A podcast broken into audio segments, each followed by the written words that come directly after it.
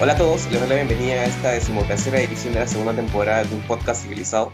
Y antes de empezar con este podcast, les invito a seguirnos en nuestras redes sociales, en Facebook como Zip Civilízate, en YouTube, LinkedIn, Spotify como Grupo Civilízate, y recordarles que pueden apoyar a esta iniciativa en Patreon, en donde podrán recibir beneficios exclusivos de parte del Grupo Civilízate. Y sin más, en esta oportunidad tenemos como invitado especial a Giancarlo. Él es abogado de la Universidad de Lima y fundador también de Smart. En esta conversación tendremos un poco, nos informará, nos comentará un poco más sobre esta iniciativa y ahora es un proyecto bastante grande. ¿Qué tal, Giancarlo? ¿Cómo estás? Hola, Giancarlo. ¿Qué tal? ¿Cómo estás? Hola, ¿qué tal? ¿Cómo estás? A los años. ¿Cuánto tiempo ya? ¿Dos? ¿Tres años? Dos años. Dos años. ¿Qué tal? ¿Cómo estás? Un poco para contextualizar con la gente, con los oyentes, eh, Giancarlo es, este, hemos tenido un contacto inicial con Giancarlo al momento de realizar con la revista.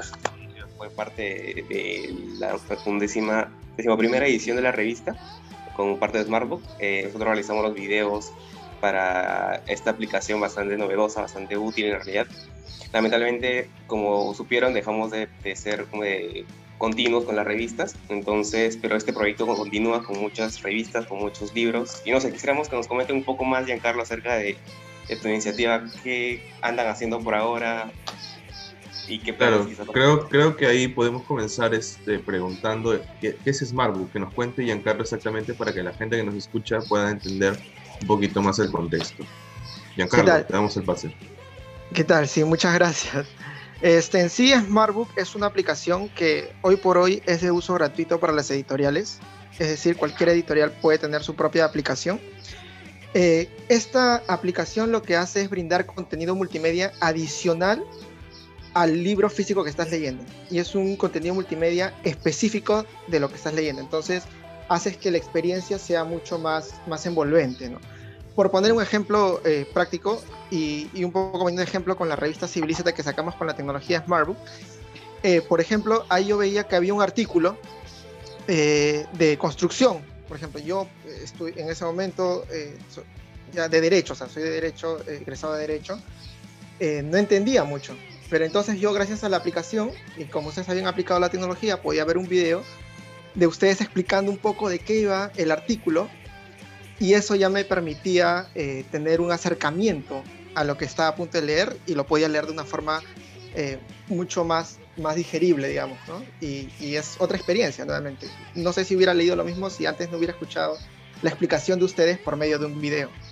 Y, eso es básicamente Smartbook, ¿no? La, función principal de Smartbook es eso, básicamente. Sí, remontándonos a la época en la que Smartbook llegó a nosotros, fue en su momento una experiencia novedosa y ahora mucho más con las tecnologías, porque la, gente, seamos honestos, eh, ahora tenemos múltiples canales de aprendizaje y complementarse entre ellos, como puede ser la lectura, como puede ser el audiovisual, es un plus que podemos otorgarle a la educación a través de las revistas, que si, si bien eh, puede ser tediosa a veces la manera de, llegar a través de un medio escrito por el hecho de que pueden tener ciertas complicaciones con la terminología, como tú lo dijiste, Giancarlo.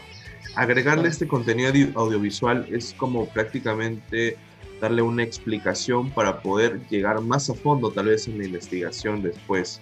Y eso nos pareció increíble, el hecho de emprender. Y, y lo que comentas, Giancarlo, de que eres un estudiante, bueno, ya eres un egresado de Derecho, y hayas decidido incursionar en, esto del emprendimiento. Tal vez los, nuestros oyentes les gustaría conocer un poco más de cuál es la historia de, de Giancarlo, cómo llega a Smartbook, por qué nace Smartbook. Creo que, que, que los cuentes un poco más acerca de qué significa emprender en el Perú. Eh, sí, de hecho, eh, soy una persona en lo personal que uno me encanta mi carrera, que es derecho. De hecho, en mis tiempos libres me encanta leer mucho doctrina eh, de derecho. Es, algo que, me gusta hacer. Y nunca pensé esto de emprender. De hecho, también en lo personal soy una persona que le cuesta salir un poco de su zona de confort. Y me gusta un poco las rutinas, no soy mucho de salir y para emprender debes salir mucho de tu zona de confort. De hecho, esto que estoy haciendo con ustedes es conversar un poco eh, en un podcast, un podcast, perdón, que es más el libre, que cualquiera lo puede escuchar. Es algo que no me veía haciendo hace eh, tres años, cuatro años. Eh, me, invitaban para, para, hacer unas entrevistas también y en lo personal, como soy una persona que no me gusta salir de confort, no me gustaba mucho. Eh, y ahora es algo que estoy haciendo, ¿no? Eh, ¿Cómo nace? Es porque en realidad yo, yo he estudiado toda primaria y secundaria en un colegio nacional. la parte ya de la parte final de secundaria me querían cambiar a un colegio particular. sin embargo, ahí un poco la luché y lo que sí pude eh, hacer es que en las mañanas me iba a una academia, que era una academia colegio, y en las tardes ya podía ir a mi colegio este, donde estaba con todos mis amigos, ¿no? Y ahí todos los días podía ver eh, un poco las contradicciones eh, que había. Si bien en, en, esta academia colegio no era clase alta, ¿no? Sí era un poco clase media, y con la realidad de mis compañeros que venían del Colegio Nacional, tanto en la parte educativa como en la, la de oportunidades de, de aprendizaje. ¿no? Y eso es algo que hasta el día de hoy siempre me ha, me ha, perdón, me ha obsesionado, ¿no? ¿Cómo igualar que una persona de colegio nacional tenga las mismas oportunidades de una persona que viene del, del colegio más exclusivos, que tienen unos profesores, infraestructura totalmente diferente? Y ahí un poco viendo esto, nace primero la, clásica que es que uno se imagina siendo presidente y invirtiendo ¿no? educación. Dale, dale. Te, te, imaginas Claro, y luego un poco me imaginaba, por ejemplo, en, eh, en, zonas rurales poner tipo universidades, ¿no? En donde, o, colegios, donde las clases podrían ser tipo virtuales. Y ahí tú tenías un profesor súper top, ¿no? O sea, con, con todo las, lo que eso implica y ellos los podrían recibir directamente. Y así un poco fue cambiando hasta que el 2016 eh, se me ocurrió un poco esto porque yo tenía clases eh, de coctelería, o sea, de cócteles, me gusta hacer un poco de cócteles. Bartender. ¿Qué pasaba? Bartender, claro. Ah, eh, yo quería comprar un libro de bartender y veía que había una receta y una preparación que no entendía nada, la verdad. Puse en YouTube y de ese mismo cóctel puedes hacer diferentes formas, hay variantes, cada uno tiene una forma diferente de hacerlo. Ahí es cuando me metí, preferí meterme clases.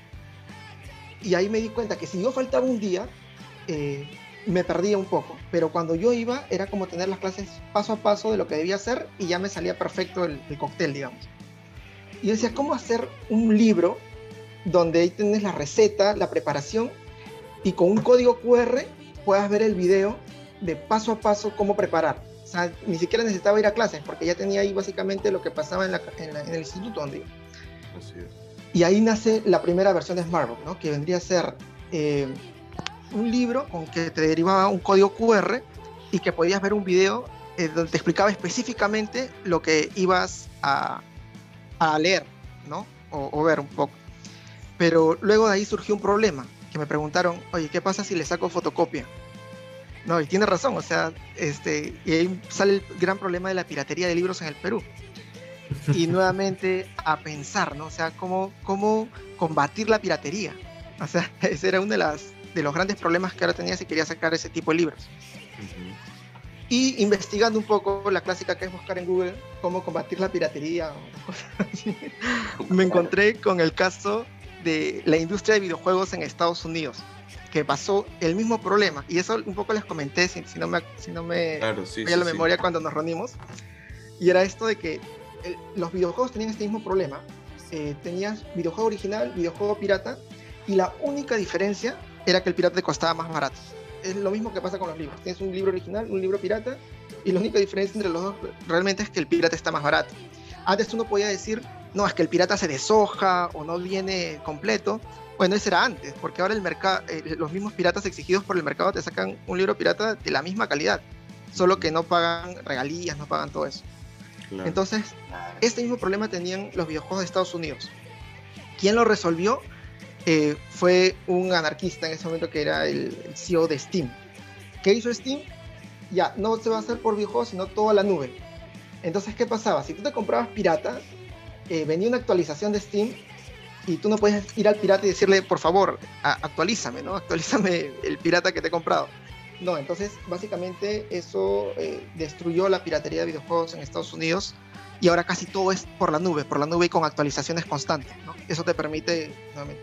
Y es un poco es el concepto que hemos aplicado con Smartphone, ¿no? Que es una aplicación que nuevamente el concepto principal es esto de contenido multimedia, pero eh, eso no es ni el 30% de lo que Smartbook en realidad tiene que ser, ¿no? O sea, ese es el mensaje que ahora estamos dando un poco para educar tanto a las editoriales como a los lectores, pero Smartbook es mucho más que eso. Y, bueno, pero ahí nace. Carlos, este, me, me, gusta la historia, es muy buena recordar esa reunión que tuvimos para ver un poco los términos entre CIV y Smartbook me, transporta a ese año. Pero lo que mencionaste es cierto, hay esta dicotomía en, la educación privada y la, educación estatal, ¿no? A ver, pasar por un colegio estatal actualmente es prácticamente, es una, una tarea titánica, siempre lo he dicho, lo respeto mucho, porque se, se, ha visto que, o al menos tenemos la percepción de que para que recibir algo de calidad tiene que costarte. En todo lugar, al menos personalmente aquí en, en Lima o en, provincia, que, yo soy de provincia, ves eso, de, para tener algo de calidad, para que te enseñen, inclusive para prepararte para una universidad donde te van a dar todo servidito, tienes que pagar.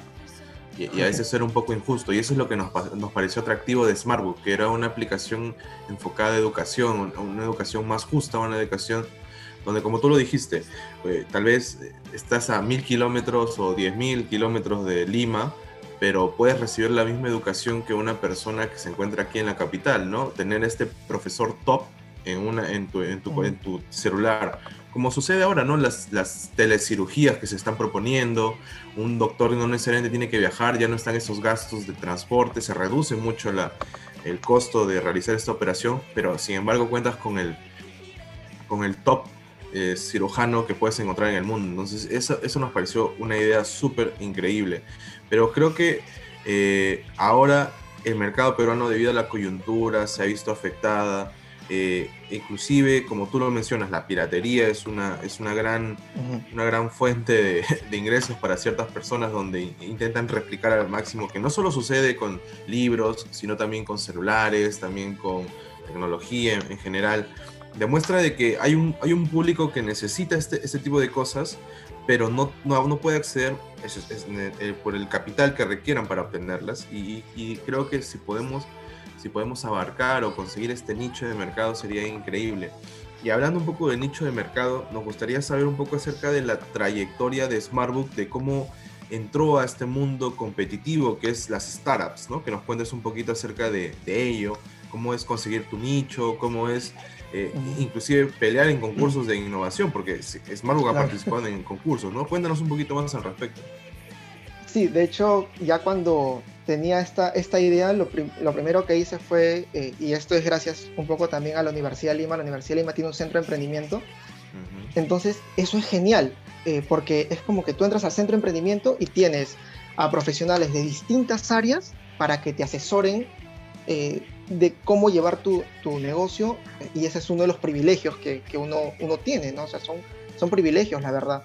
Y este gran privilegio eh, lo, lo, quise aprovechar al máximo. Me fui al centro de emprendimiento, eh, me explicaron que había un concurso también de primer paso. Ahí en el centro de emprendimiento me explicaron un poco sobre cómo es modelo de negocio, el business model Canvas, lo básico.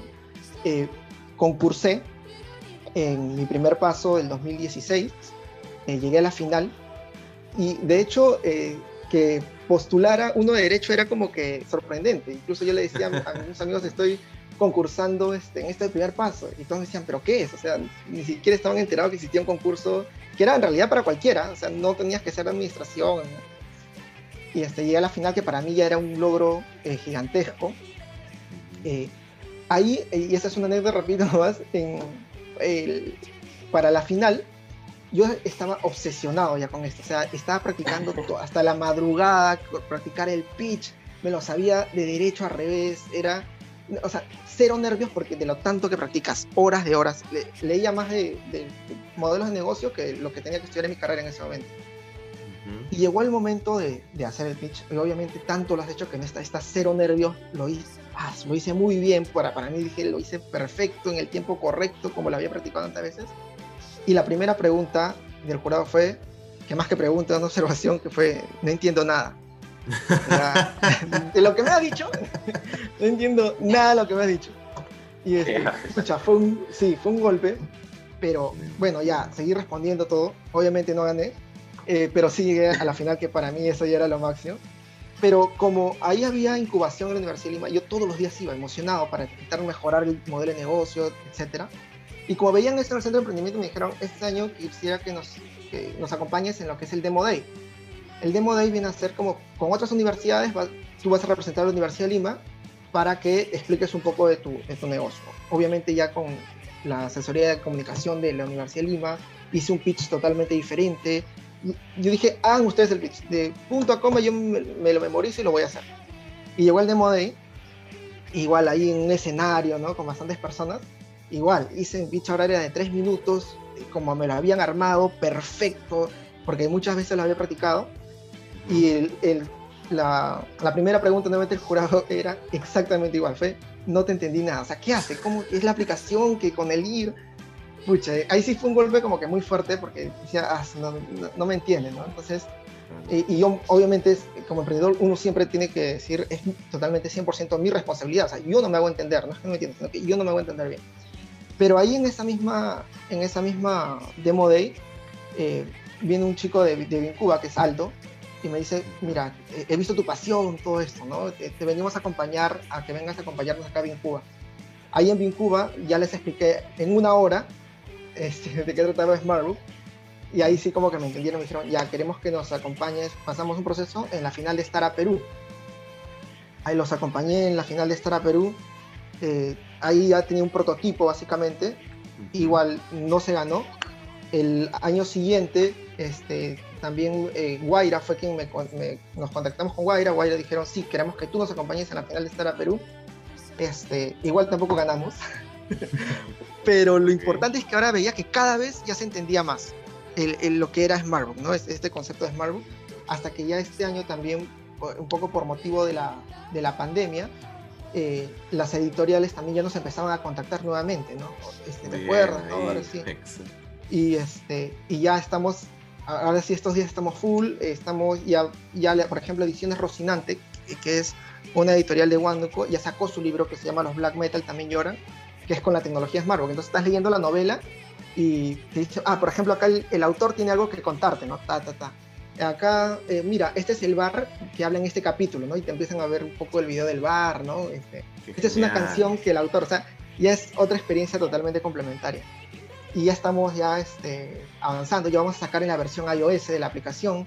Bien. Este, y, y, todo así, estamos, estamos este, con, todo esta, con toda esa obvia. y ahora último también, Sí, sí, disculpa, Dale, dale, dale. Termina, termina, No, no, solo para cerrar.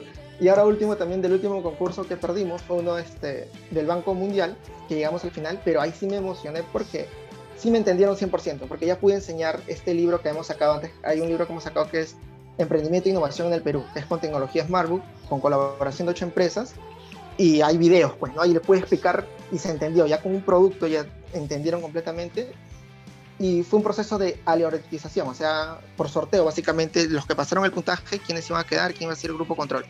No quedamos, pero me quedo con que entendieron el concepto y, con eso feliz.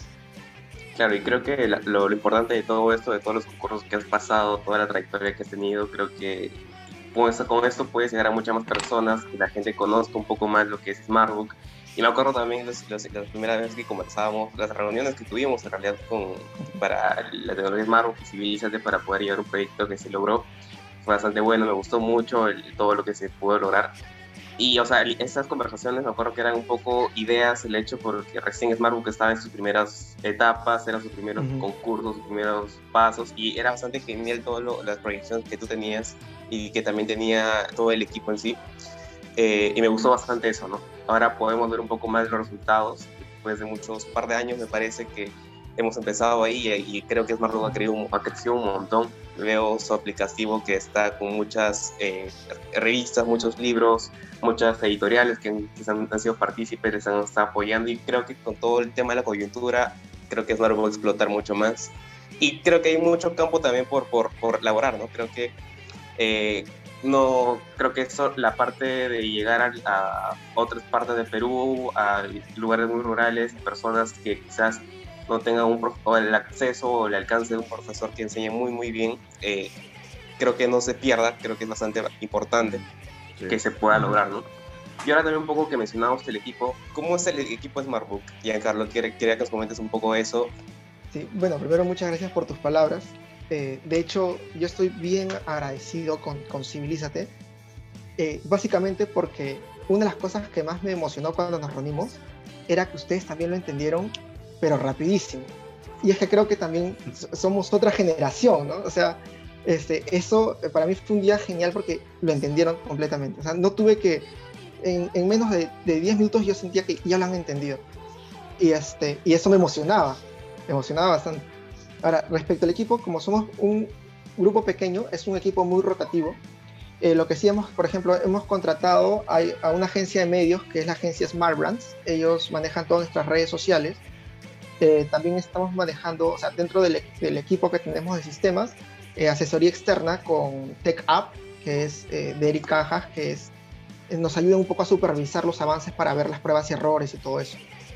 Pero en sí, eh, somos un equipo todavía pequeño, básicamente sistemas, eh, sistemas, sistemas, porque nos enfocamos en la aplicación. y un poco también para redondear esto de, porque estamos hablando mucho del, de esto de rural, ¿no? Rural, la educación, y nos hemos centrado un poco en la función de Smartbook, solo para que para que quede claro un poco la idea de por qué, y, y, creo que ustedes lo tienen claro porque con ustedes lo hemos conversado, por qué hablamos de esto de la parte educativa y, y luego estamos hablando de esto del libro. ¿no? Y es porque en realidad el fin último de Smartbook es democratizar la educación. De hecho, si alguien descarga la aplicación ahora en Play Store, si, a menos que tenga el libro, no puede interactuar mucho, pero hay una función que se llama colegio, que en realidad es el fin último de Smartbook. Uh -huh. eh, si tú entras a esa función de colegio, en realidad no vas a encontrar nada, pero le hemos hecho ya la estructura por, para que nunca nos olvidemos nuestra meta, ¿no? Nunca nos olvidemos cuál es el objetivo final de Smartbook. Entonces, lo que va a pasar ahí y que hubiera pasado y que en esta pandemia quizás se hubiera aprovechado, si hubiéramos podido tener los recursos, es que cualquier persona va a poder acceder, cualquier alumno, eh, primaria, secundaria, en cualquier parte del país, va a poder acceder a la función colegio, que es la que tenemos, va a poder poner, poder poner su grado, su sección y va a tener clases de toda la currícula escolar y va a recibir clases personalizadas a cualquier hora, en cualquier horario de los profesores más top que tenemos. Es un trabajo enorme porque tenemos que armar toda la currícula, todos los videos, pero es algo, el fin final de Smartbook, que no importa en qué parte del Perú estés, vas a recibir clases personalizadas eh, de cualquier grado con profesores top y todas las herramientas y todo va a ser 100% gratis. Eh, de hecho, eh, si hablamos un poco de, de, educación aquí en el país que, que, está muy, muy golpeado, digamos, en la educación nacional rural es, es casi, es un drama total. Y no se le toma la debida importancia porque es como que nadie tiene voz eh, por ellos para decir esto. Y no es muy redituable políticamente porque es una inversión a largo plazo. Y como es a largo plazo, eh, muchas veces los políticos de turno dicen, pero ¿qué gano yo? O sea, no invierto acá, voy a tener que quitar presupuesto de otro lado y, este, y voy a ganar más problemas que beneficios. Pero, por ejemplo, en la educación rural primaria, casi la mitad, cerca de un 47%, eh, son educación multigrado. Es decir, que de primero a sexto de primaria eh, tienen un mismo profesor. O sea, es, es, es un chiste, es, es, una burla, pues, ¿no? O sea, es, es indignante. Y eso es algo que esperamos cambiar con esto de que desde el, por lo menos en la parte privada, que tengan la oportunidad de que desde cualquier parte del, del país puedas tener esta educación personalizada en tu, en tu celular, ¿no?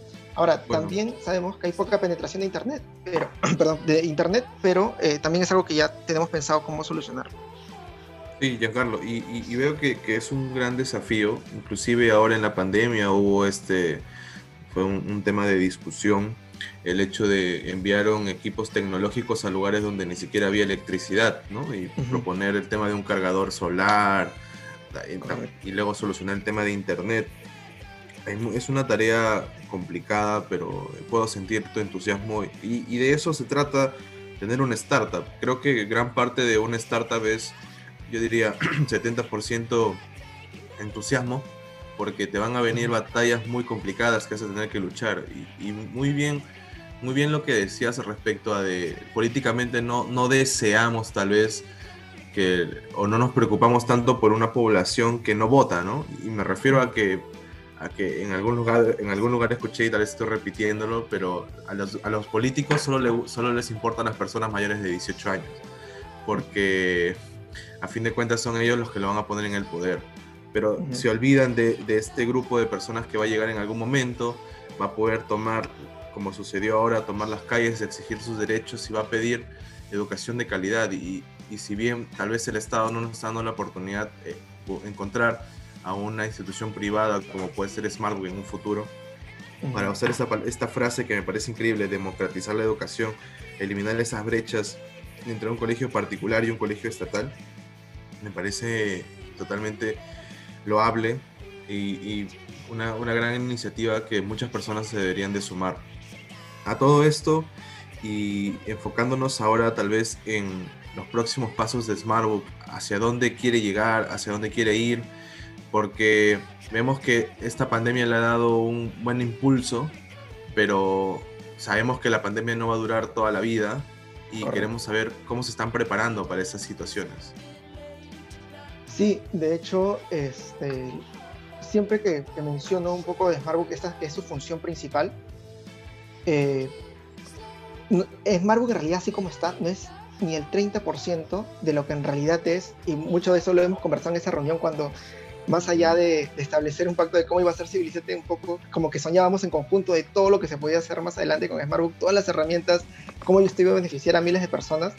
Y era más que una reunión de trabajo, eh, parecía una conversación de amigos en los que soñábamos cómo podíamos contribuir. ¿no? Eh, respecto a eso, también ah, hay algo que siempre trato de hacer eh, cada vez que se da la oportunidad y es un poco evangelizar esto de la diferencia entre una startup y una empresa tradicional. Nosotros ahora estamos eh, si bien eh, trasfondo somos una startup eh, y buscamos ser sumamente escalable, hoy por hoy estamos eh, trabajando como si fuéramos una MIP en el sentido que trabajamos como si fuéramos una editorial. Hemos sacado este libro para educar a las, a las editoriales y a los usuarios finales. Ha tenido muy buenas ventas. De hecho, gracias a esas ventas nos ha permitido ahora crear esta aplicación en iOS. Este, este lunes vamos, bueno, no sé cuándo se va a publicar, pero ya vamos a presentar nuestra nueva imagen corporativa. Hemos este, con, con una agencia de, de, una, toda una nueva imagen corporativa y nos está permitiendo hacer mejoras también en la aplicación. Entonces, en ese camino de seguir teniendo más usuarios y, volver a escalable, sí estamos teniendo ingresos eh, como si fuéramos una editorial tradicional. De hecho, también ha sido tan positiva en la recepción que estamos sacando un segundo libro que va a ser de emprendimiento femenino en el país. Solo empresas lideradas por mujeres. Y nos están acompañando empresarias líderes del sector, por ejemplo, Amparo Nalbarte de Kulki, está Carolina Boto de Jainas, está Patty Wong, está Ilenia Tapia, Jimena Delgado, y, y, esperamos que sea el libro de emprendimiento femenino más ambicioso que se hecho en el país, con tecnologías Marburg, obviamente, ¿no? O sea, y, y, ese es básicamente ahora donde estamos proyectando, mientras seguimos creciendo en este camino paralelo de ser una startup, porque el startup es rentable o el modelo de negocio es rentable eh, mientras más personas eh, estén involucradas en la aplicación. Y nuestro trabajo como, como aplicación, eh, si bien esta función principal es la de los videos, es volver que la aplicación sea más interactiva, que puedas hacer muchas más cosas que ya tenemos en mente que hacer, pero un poco los recursos nos limitan. Pero ese es un poco el camino, ¿no? Seguir haciendo crecimiento como una empresa tradicional editorial, digamos, eh, ofrecemos gratis nuestra tecnología a otras editoriales lo compartimos, eh, pero al mismo tiempo este paralelo de, conseguir más usuarios para eh, ser escalable, ¿no? Giancarlo, y ahí y lo que mencionas es, es, genial. personalmente veo este crecimiento de Smartbook desde la última reunión que tuvimos hasta el día de hoy y estamos sorprendidos de todo lo que han podido alcanzar. Y, me parece y me parece increíble de, y pienso nuevamente en mi cabeza llegan otras ideas en función del punto en el que nos encontramos ahora hasta dónde más podría llegar. Y, y siento de que hay muchas oportunidades allá afuera. Pero así como hay oportunidades también está el otro lado que el otro lado de la moneda que no podemos ser ajenos a ellos. Y quiero que nos cuentes qué desafíos encontraste en el camino que tuviste que esperar una pandemia para que la gente pueda tal vez captar mejor el hecho de las tecnologías audiovisuales, las TICs em, empleadas a la educación, este tipo de, de, afrentas que puedes tener en el camino de un emprendedor. ¿Qué, qué, ¿Contra qué se va a encontrar un nuevo emprendedor peruano cuando quiera lanzar una idea como es la de Smartbook? ¿no? Cuéntanos un poquito más al respecto. Es que en sí, eh, detrás de cada emprendimiento es todo un valle de dificultades. Cuando empiezas a emprender todavía no lo entiendes porque estás con todo el entusiasmo, con toda la pasión, pero sí te vas a encontrar con un montón de dificultades que están fuera de tus manos. Eh, un poco, incluso son dificultades eh, sociales, ¿no? O sea, son dificultades que no te permiten establecer ciertos mecanismos de colaboración, eh, pero lo importante siempre, y, estoy súper de acuerdo contigo, que es qué tan apasionado estás con lo que estás construyendo, con, con lo que estás haciendo para seguir adelante. Porque emprender eh, nuevamente es más difícil. Muchas veces dicen, y, esto es un poco eh, cliché repetido, ¿no? Yo quiero emprender para ser mi propio jefe, pero si esa es la razón para, para emprender, eh, te vas a llevar una mala sorpresa porque en realidad una vez que emprendes, tú eres responsable de todo, no tienes horario, vas a trabajar de lunes a domingo y, este, y tienes miles de jefes. O sea, ya no solo vas a tener un jefe, cada cliente es tu jefe. ¿no? Entonces, si esa es la razón por la que quieres emprender, te vas a llevar una gran decepción y te vas a encontrar con todo tipo de personas, así que tú tienes que seguir adelante. Ahí justo eh, acabo de terminar de leer un libro que es este, esta idea no funcionará, o, eh, que es la historia de Netflix. Y, es, y todos pasan básicamente lo mismo. Y mientras más disruptiva es la idea, es muy probable que siempre te van a decir, eso no va a funcionar. De hecho, hay un, este, lo siento, perdí el nombre, hay un emprendedor chileno que me encantó su, charla que hizo, que dijo, yo cuando presento una idea nueva y me la entienden y no me la entienden, digo, vamos bien, vamos muy bien. No la entienden es porque en realidad estamos siendo innovadores. ¿no? Y me quedo con eso. A veces escuchar esas cosas también, eh, en, en, etapas de dificultad, escuchar esos eh, fracasos, entre comillas, de los emprendedores, porque uno más aprende de los fracasos que las, estas historias de éxito, donde básicamente todo es bonito, vaya rosas. ¿no? Y, básicamente es que si te apasiona algo, que lo trabajas por hacer, eh, porque así como hay 10 personas que te pueden decir eso no va a funcionar, eh, no lo entiendo, basta a veces que cuando tienes esa pasión que una persona te, te, escuche y te diga esto va a funcionar realmente para que sea un, un alzón enorme, ¿no? Y uno de ellos fueron ustedes, o sea, eh, digamos, mi gasolina estaba en low, low, low de Top Gear, estoy diciendo, estaba baja, digamos. Y terminando de conversar con ustedes, es como que lo han visto, les parece genial. Y fue un. Ustedes me dieron una gasolina enorme de ánimos, que es lo que más valoro, más que cualquier otra cosa. Una gasolina de. E, entienden, ¿no? Entonces, esta es la, la, generación con la que en realidad me estoy, me estoy dirigiendo, que es nuestra generación básicamente. Y, y qué genial, qué genial que estemos eh, con propósitos en común, ¿no? Que, que veamos estas cosas con eh, no un fin, digamos, vamos, no es que la plata esté mal, de hecho eh, no hay problema, pero algo más allá, pues, ¿no? O sea, un propósito, tener un propósito. Para mí, eh, Smartbook es mi propósito de vida realmente. es, es, lo que me hace despertar todas las mañanas, es súper enchufado a querer seguir trabajando en esto. Y, creo que ese es un poco el, lo que no sé si aconsejaría, no me siento en la capacidad porque todavía no, no he logrado muchas cosas, digamos, pero lo que sí diría es que si amas algo, trabajes, pero que sepas también que va a ser muy difícil y, que siempre va a haber personas que, van a creer en ti. ¿no? Y eso es lo importante. Claro. Bueno, y con estas últimas palabras, que cerramos esta edición, no tenemos tiempo para más. Muchas gracias, Giancarlo, por tu participación. En verdad, nos ha gustado mucho todo lo que se ha logrado hasta el momento. Que siga Smartbook, que siga para adelante, en verdad.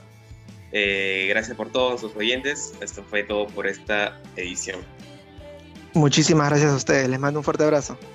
Nos vemos, Giancarlos. Cuídate. Cuídate.